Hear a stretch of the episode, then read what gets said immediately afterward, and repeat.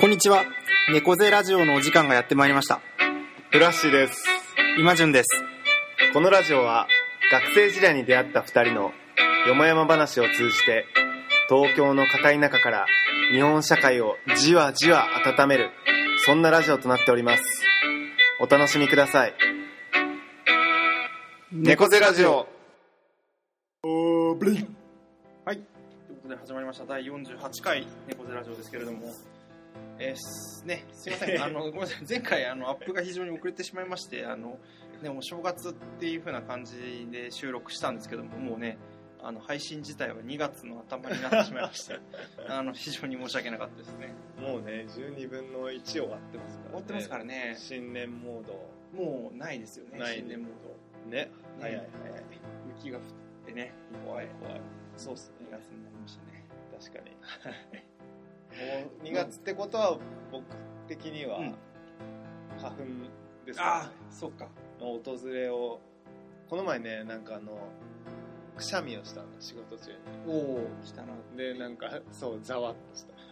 なんか嫌な予感がして。あれだよね、多分か猫背ラジオってもうこう年の3分の1か4分の1ぐらい花粉の話してるんじゃないかっていう 確か感じがありますよね。に毎年してるね2月から5月ぐらいまでは花粉の話してるんじゃないかっていう感じがありますけどね。そうだね毎回ねそんな感じありますよね。で、あのね、もう立春も過ぎて、あれですけども、で、この前、あの、ちょっと面白いイベントというか会に参加してきまして、あの、ヤホー国立のヤホーで開催された植物観察会というので、あの冬芽っていう木とか植物からこう芽が出てて、うん。まあ、その冬芽にも3種類あるんですけどその冬芽の中に葉っぱを閉じ込めてる芽うんとあと花を閉じ込めてる芽うんとあと花と葉っぱどっちも閉じ込めてる芽っていうえー。のがあって、葉っぱを閉じ込めてるってあんだね。そう。それがだんだんだんだんこう暖かくなってくると伸びてきてそこからこう葉っぱが一枚一枚出てきてでこう、まあ、5月ぐらいとか4月ぐらいですよね、うんうんうん。あれはやっぱ寒いのでこう閉じ込めてる一回引っ込めるっていう戦略で、やっぱりこう表面積が大きいとその分こう寒くてエネルギー消費が激しいのでうん。中に閉じ込めておいてそれをまたこう開かせていくっていう植物の戦略らしいんですよなんか俺のイメージだけどさ、うんなんか花あれ花と葉っぱってうん。同時になんだっけ？なんか俺花が咲いた後、うん。あ違うかあれはねなんかそれぞれ順序があるよね。それぞれあるらしい。それぞれあるそうそうそう。桜とかは花が咲いてからあそうだよね。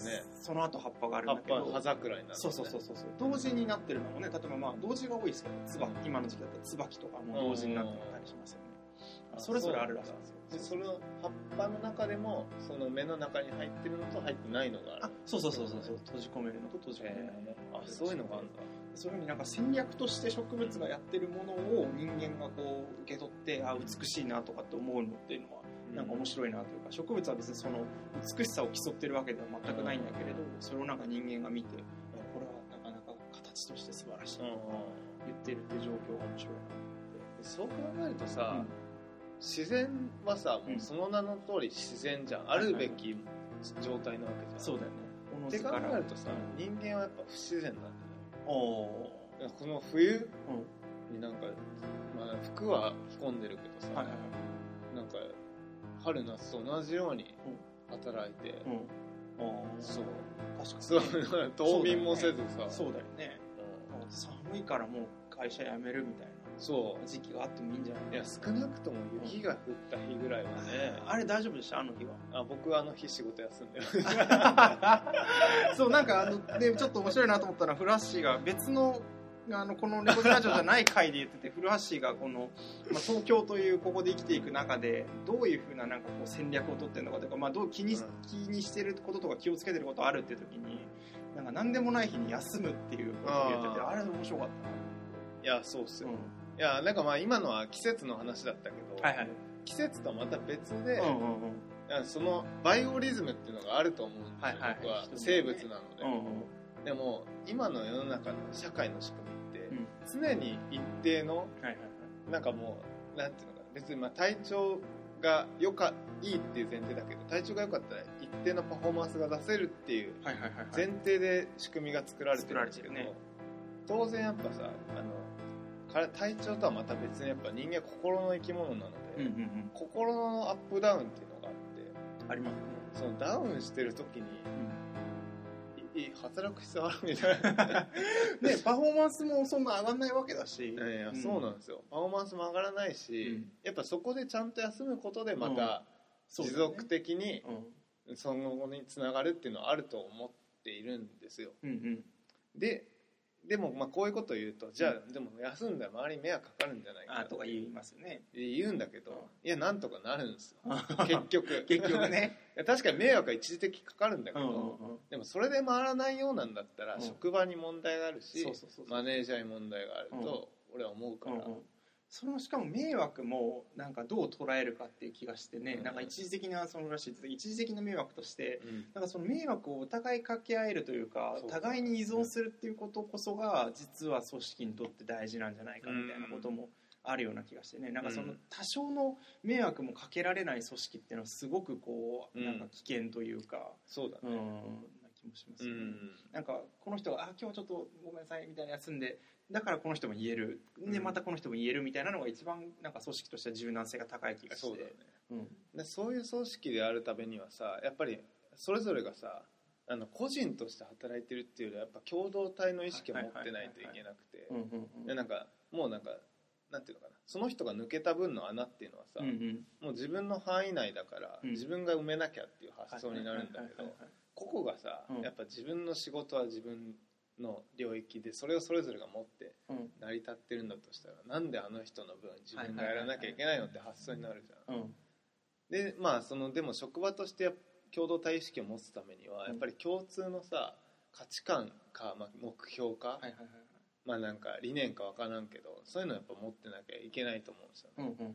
だからまあそもそもだからそれができない時点でそのやっぱ組織としてやっぱすごいうまく回ってない状態だと思ううんだよね、だから僕はそれに気づかせるために。あえてあえてすごいチャレンジ休んでだってやっぱ僕のねそういう評価はやっぱ落ちるわけですから、はいはいはいはい。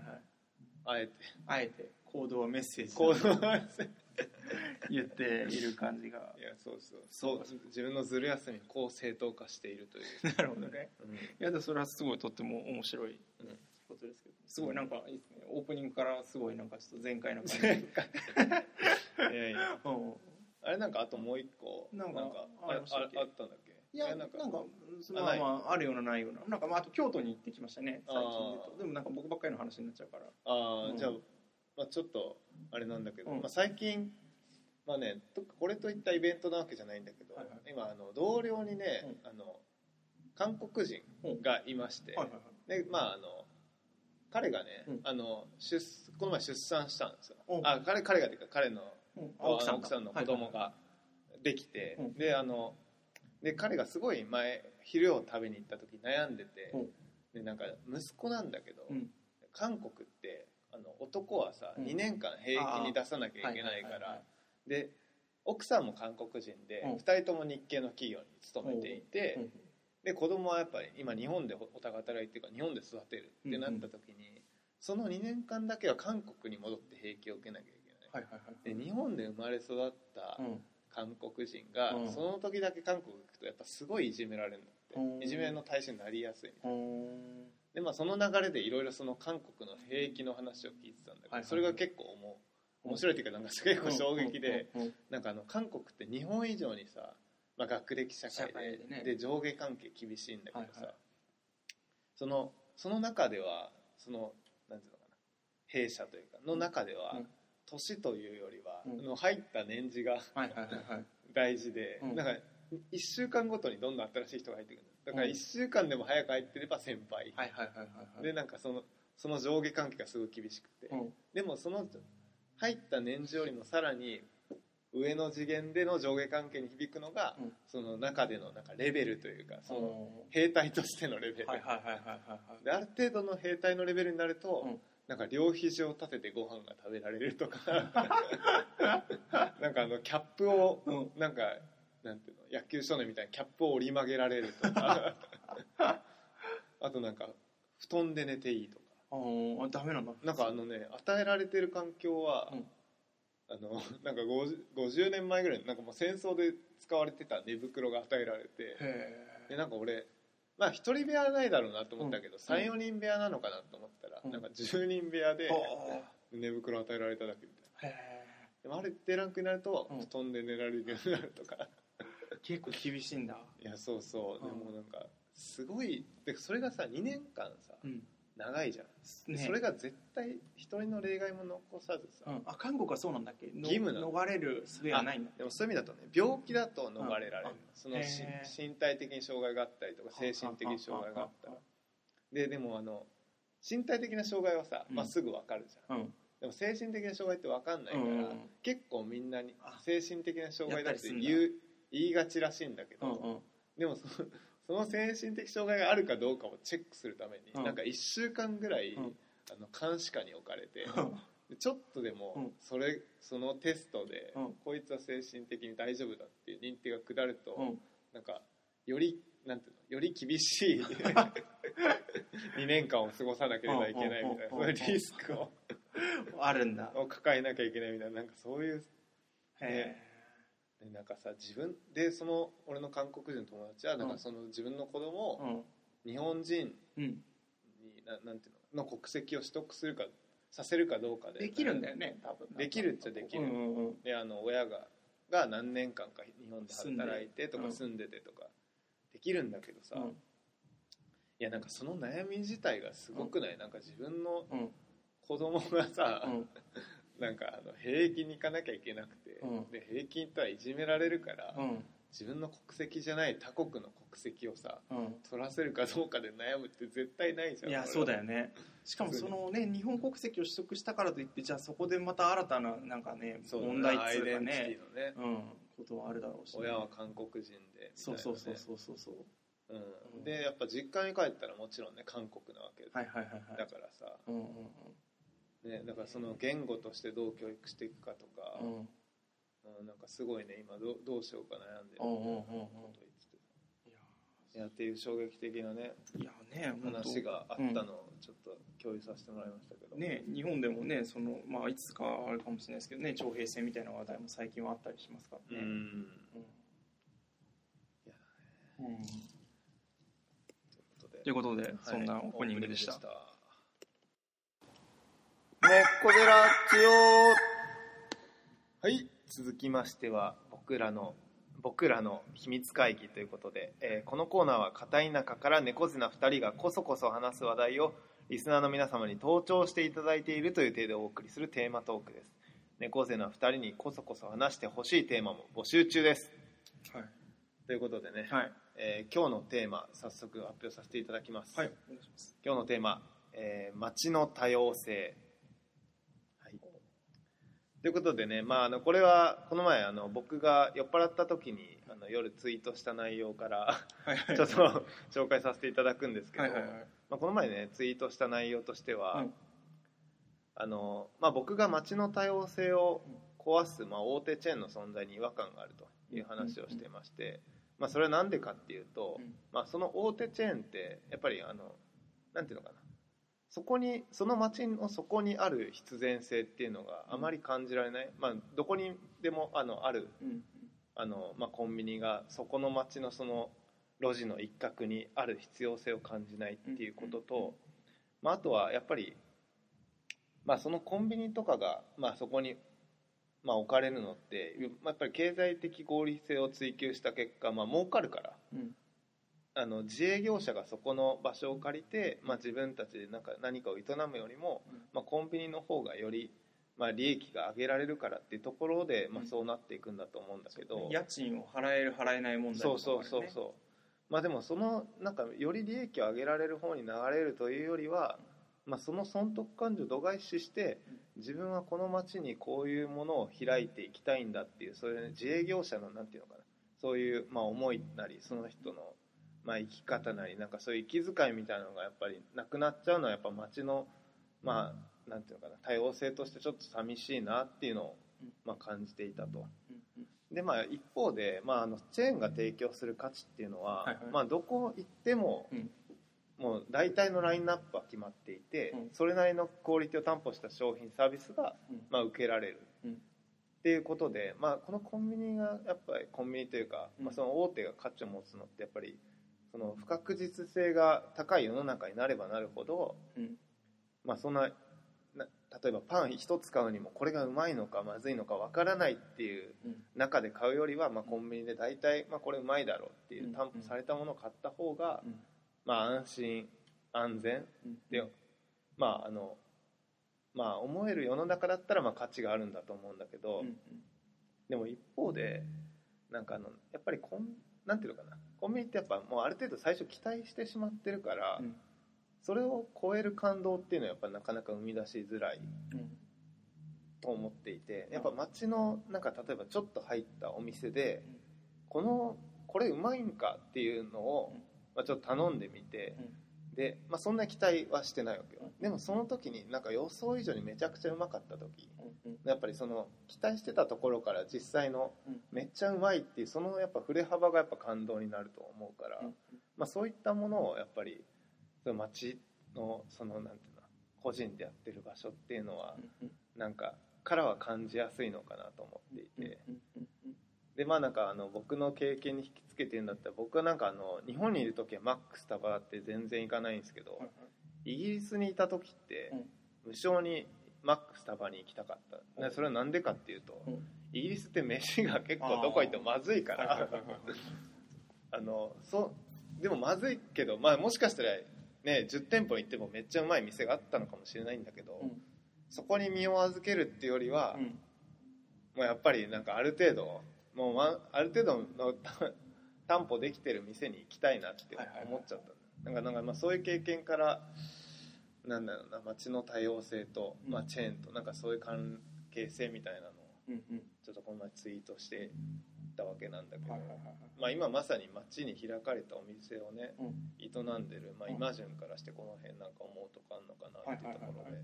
そうねそのまずフラッシュの経験のところをもう少し話すとそうだよね、だからイギリスでの留学生活の時っていうのは、まあ、自分が異世界普段と違う異世界にいるから、まあ、不確実性が高いから、まあ、少し安定を求めてそういうところに行くっていうようなことがあったのかなっていう気がするね、だからなんだろうね。その街っていうこともそのそうだけどやっぱ受け取り手のことも、うん。まあ、フラッシュツイッターにも書いてたけど、うん不確実性を受け入れられなくなってる世の中なんじゃないかなっていう気がすごくしていて。うん。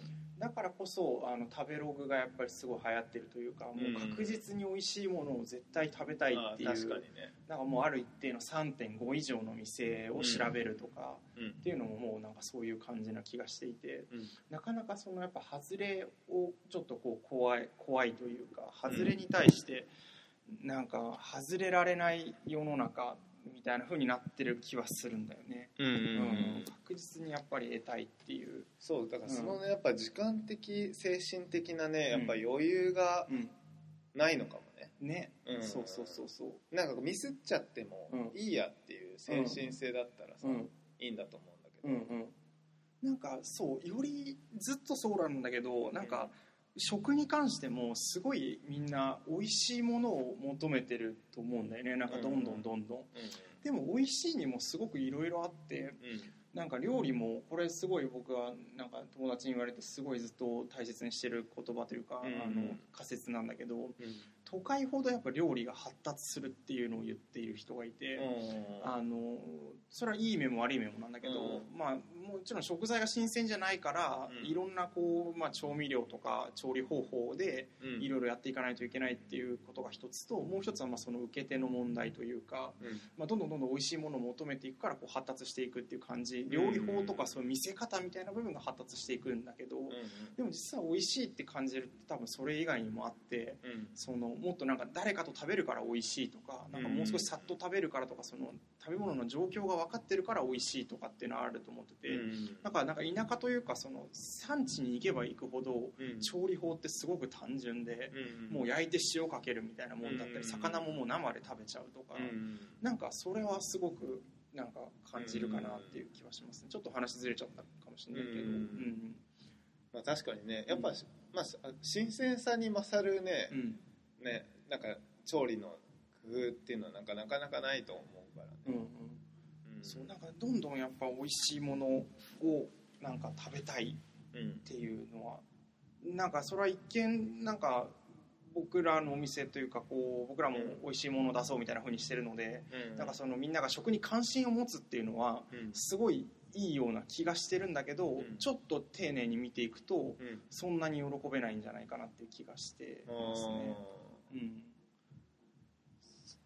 それはうんあれか、うん。まあ美味しいっていう指標だけがうん。一人歩きしちゃうことに対するちょっとなんか危惧ってことなんかな。そうだねそうだね、うん。あとなんか不確実でもいいというかなんかもっと気軽になんか美味しい日もあれば美味しくない日もあるみたいななんかそのあーまああとあれか、うん。みんなが美味しいって感じるものに寄っちゃうのもちょっと怖いな。そうだね確かにそれもある例えばね。半分はめっちゃうまいって感じる半分はめっちゃまずいって感じるっていうのもさまあ不確実性なわけじゃん、それをなんか店側もとしてもまあ受け入れて提供して、まあ、お客さんもさうん。それを受け入れてなんかちょっと試してみてみたいななんかみたいなね。そういう遊びの部分というか、ねうん、感じとか。あとは分かんないけどその古いなんか飯屋に行って料理はまあまあ普通だけど、まあ、このおばちゃんがおもろいとか、うん。この雰囲気がいいからまあ通うみたいなこともちょっとずつなくなっちゃってるのかなとか、あうん味だけをやっぱりみんなが味第一主義みたいな感じになってる気はするというか、そういう意味だとさなんか難しいんだけどさ食べログの評価っていうのはさ、はいはいはい。なんかそういうのも含めて評価してるじゃん、あーはいはいはいはいはいはい。うん、だからなんかね、はいはいはいまあどうなんだろうね、うん。でもあれもやっぱ一般論だからうんうんうん。になっちゃうんだよね、そうだね。多数の人がいいと思うものがいいっていうそうだね。そうだね。価値観だから、うんうんうんうん。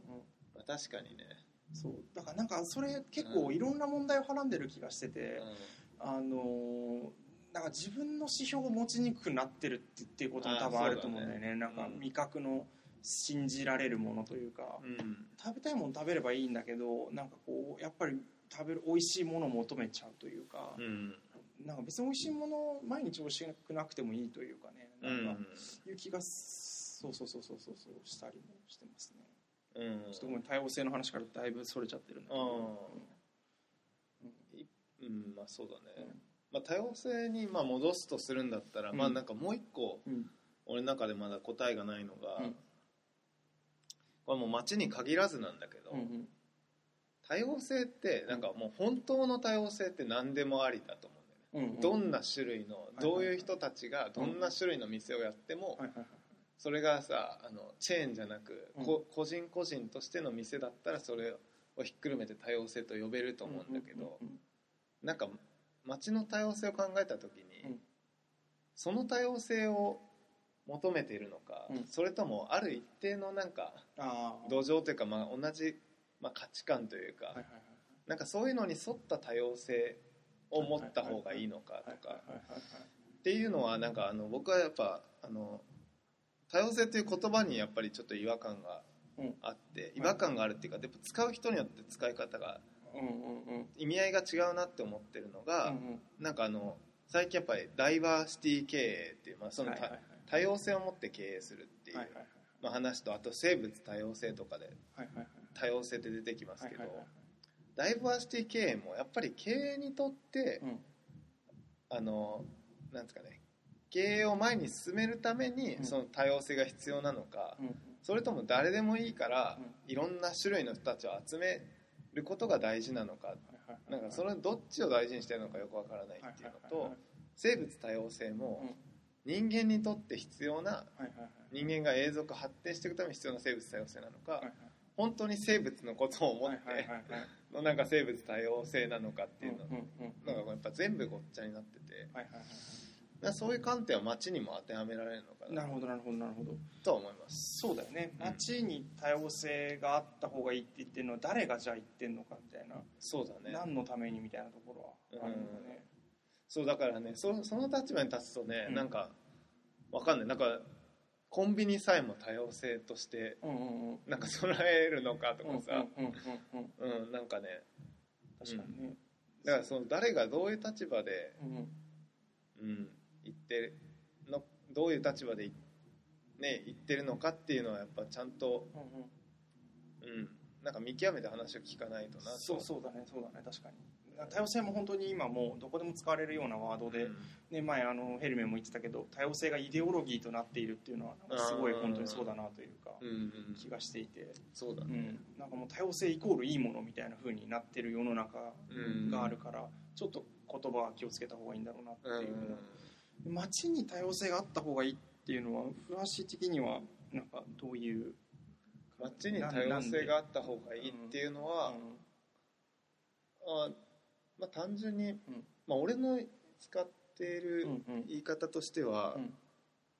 やっぱりねそこを営んでる人のうん。なんか生活感なり、その店をやってるなんかなんなんつうのかな、うんうんわかるわかる。まあ意義というか、うんうん。まあ、あとはその店に入った時になんか予想だにしなかったものをうんうん。発掘できた時のうんうん。喜びとかなんかそういったちっちゃな喜びがうんうん。そういう個人で営んでるお店にはやっぱあると思っていて、はいはいはい。そういったところが単純にたくさんあったらうんうん。おもろい街として、っていうのを多様性って言ってる。うん。なるほどなるほど。なるほだからチェーンは当てはまんない俺の中なるほどなるほど。うんそのチェーンの中でもなんかこうそその人らしさとかその息遣いが出てればまああ出てれば OKOK ねうんうん。うん全然まあでも往々にしてチェーンって出てないっていう出てないね。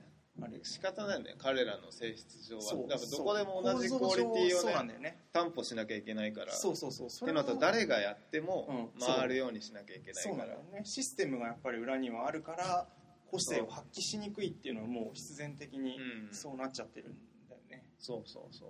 そう。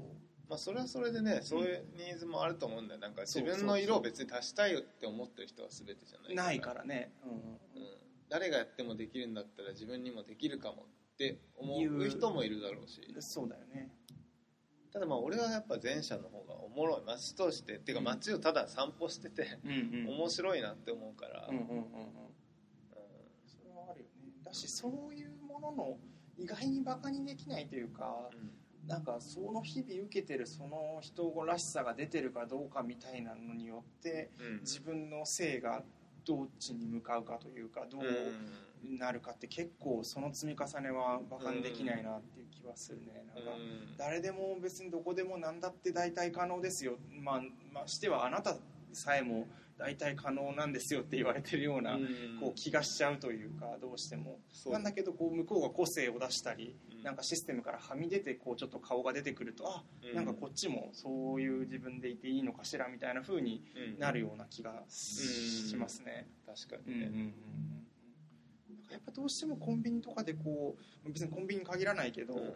なんかもう向こうもシステムの接客をされるとこっちもシステムのお客さんになっちゃうというか。うんそれはわかるようそういう役割をなんかね演じちゃうんだよね。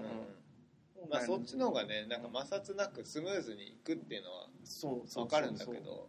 だからまあねだからまあやっぱり忙しくなればなるほどうんチェーンに足が向くっていうのはわかる。そうそうそうそうそう。実際俺もそうだし。そうなんだよね、うん。早く食べたいからとか。そう早くすぐ。うそれなりの、ん、うん、それなりのクオリティで。うん、でもやっぱ感動はないよね。そう分かってるからこれぐらいだろうっていうそう超えないからね。うん。うやっぱそこねうん俺なんかやっぱその難しいんだけどやっぱ期待してないっていうの結構大事だと思うんだよね。んはいはいはいはいはい。なんか適度に期待度合いのなんか、うんうんうん。なんか適正なレベルというかある気がしてて、うんうんうんやっぱ期待しすぎちゃうとさ、うん。きいあの実際違った時のさ、うん。がっかり感があるし、うんうんうんでもきある期待高くもあなんなんつうのかな。低く持ってればさ、うん。その振れ幅がさうん。喜びだったり感動につながるわけじゃん、はいはいはいうん。だうんうん。なでもそのでもやっぱり忙しくな自分に余裕がなくなってくるとさ、うん。周りに求めちゃう。期待値がどんどん高くなってっちゃうからさ。そういうことがあるうん。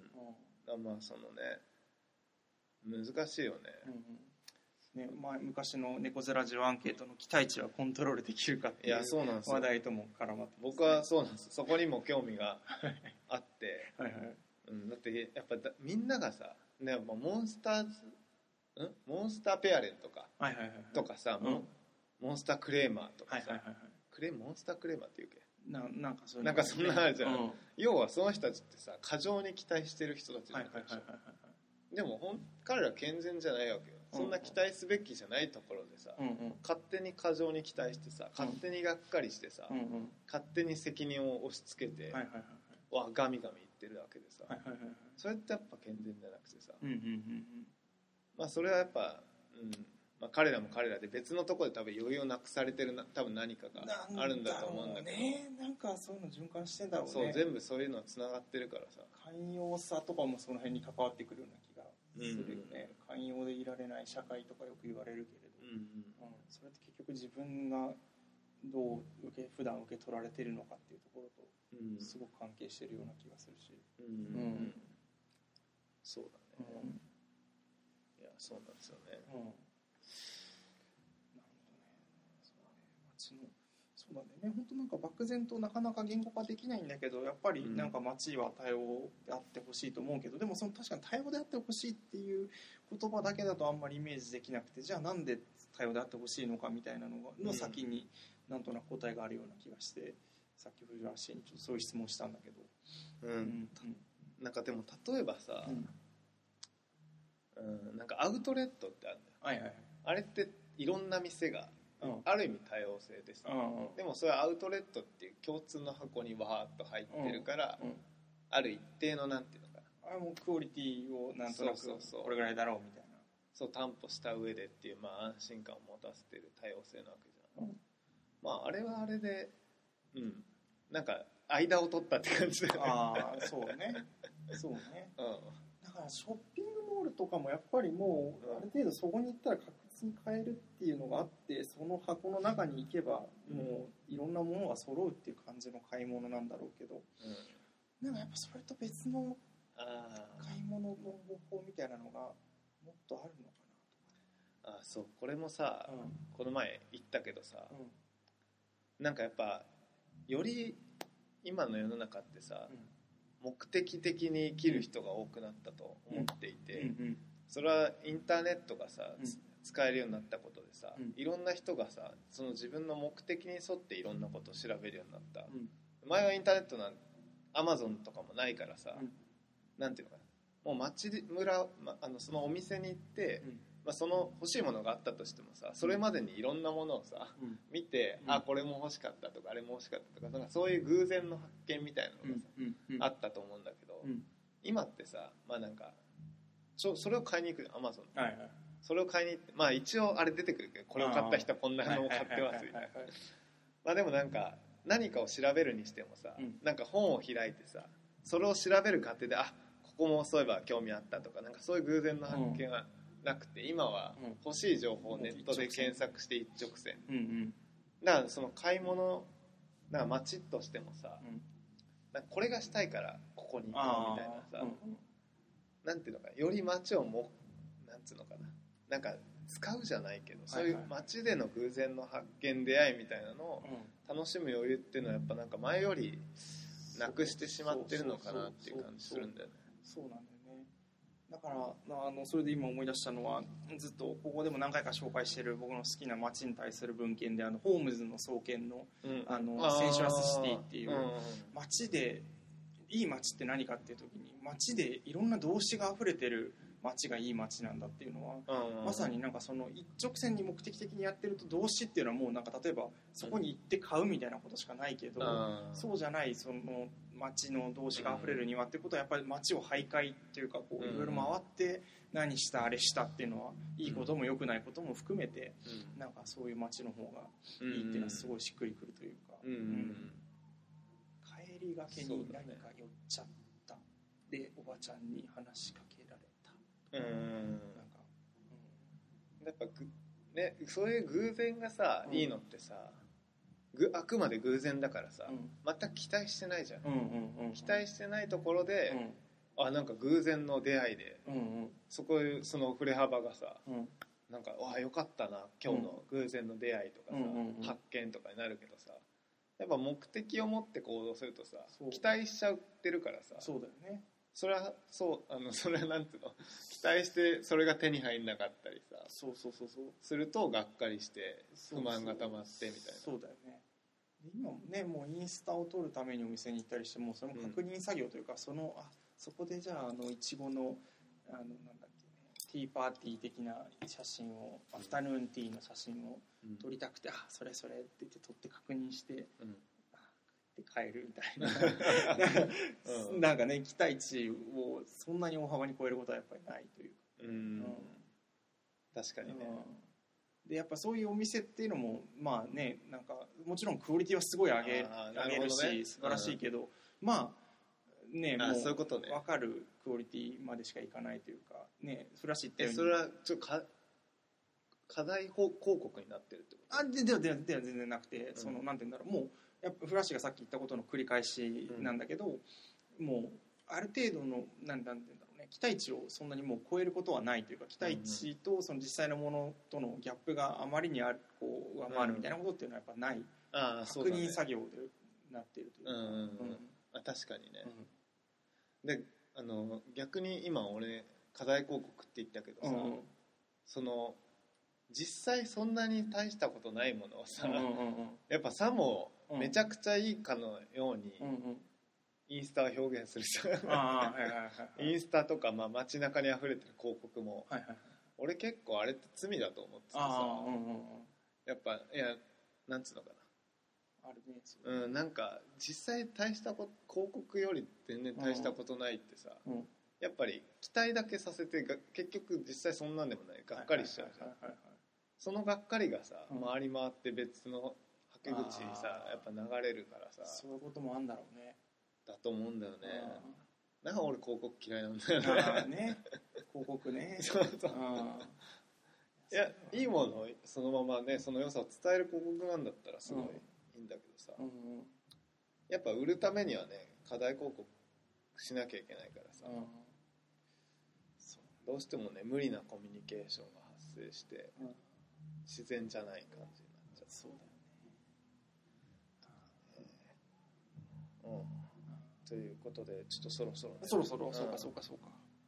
ちょっとバラごめんなさい。バラバラバラバラと言いたいことを言いまくる。いやでもこのテーマはちょっとなんか僕の中でいろいろ溜まってるテーマでしたなんかなんか湯水のように不満が出てきました。がいや僕もねなんか常日頃考えてることとかなり近い感じだったので、うん。はい。はい。ありがとうござありがとうごいました。ざいまし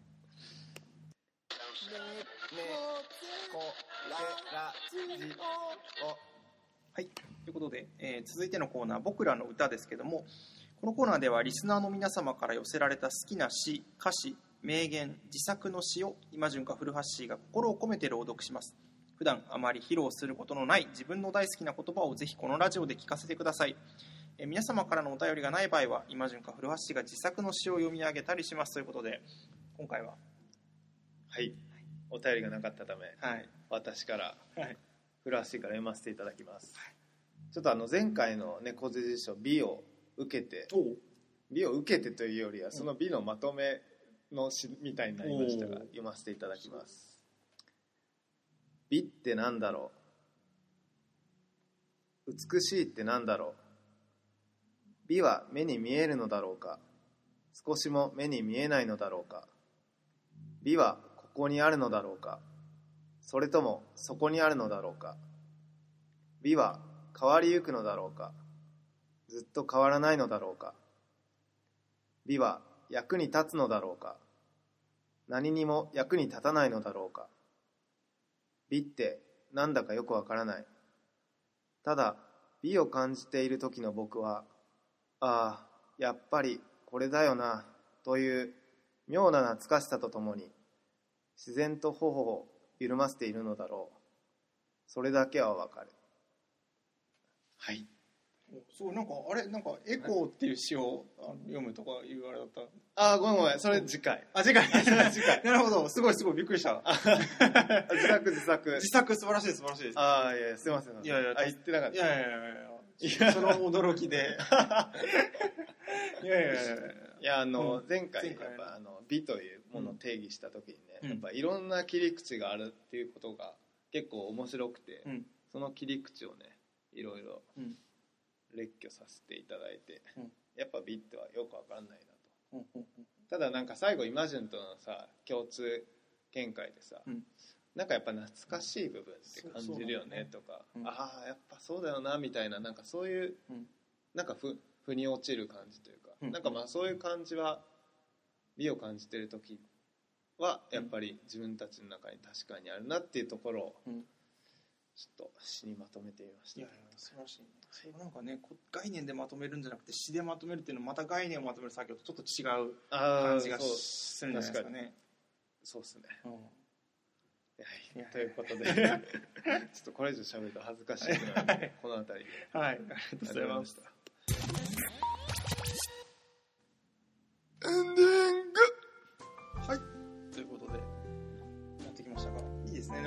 前回の猫背辞書を受けての詩っていうのはなんかあ初めてあ確かにね。うんうん。なんか面白いです。ね確かに。うん。いいね。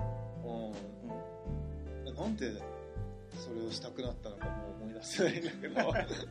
いやいや。確かに。うん。うん。でも本当ちょっと最後触れましたけどそのこう概念とか言葉を突き詰めてやるっていう作業とそれのなんか規律にとらわれず自分の言葉をまた編んでいくっていう詩にしていく作業ってうん。なんか全然違うものでうん。なんかその両方で美についてこう捉えるっていうのはすごくいいなというか、そうだね。うんうんうんうんどっちも必要な感じがしてね、うん。うんそうだね、うん。やっぱ知ってさ、やっぱ難しい言葉をそんな使わないで、なんか簡単にね、なんていうのかな。よりやっぱああの言葉使っちゃいますけどやっぱ本質的なさ。本質的な、本質的ななんていうのかな。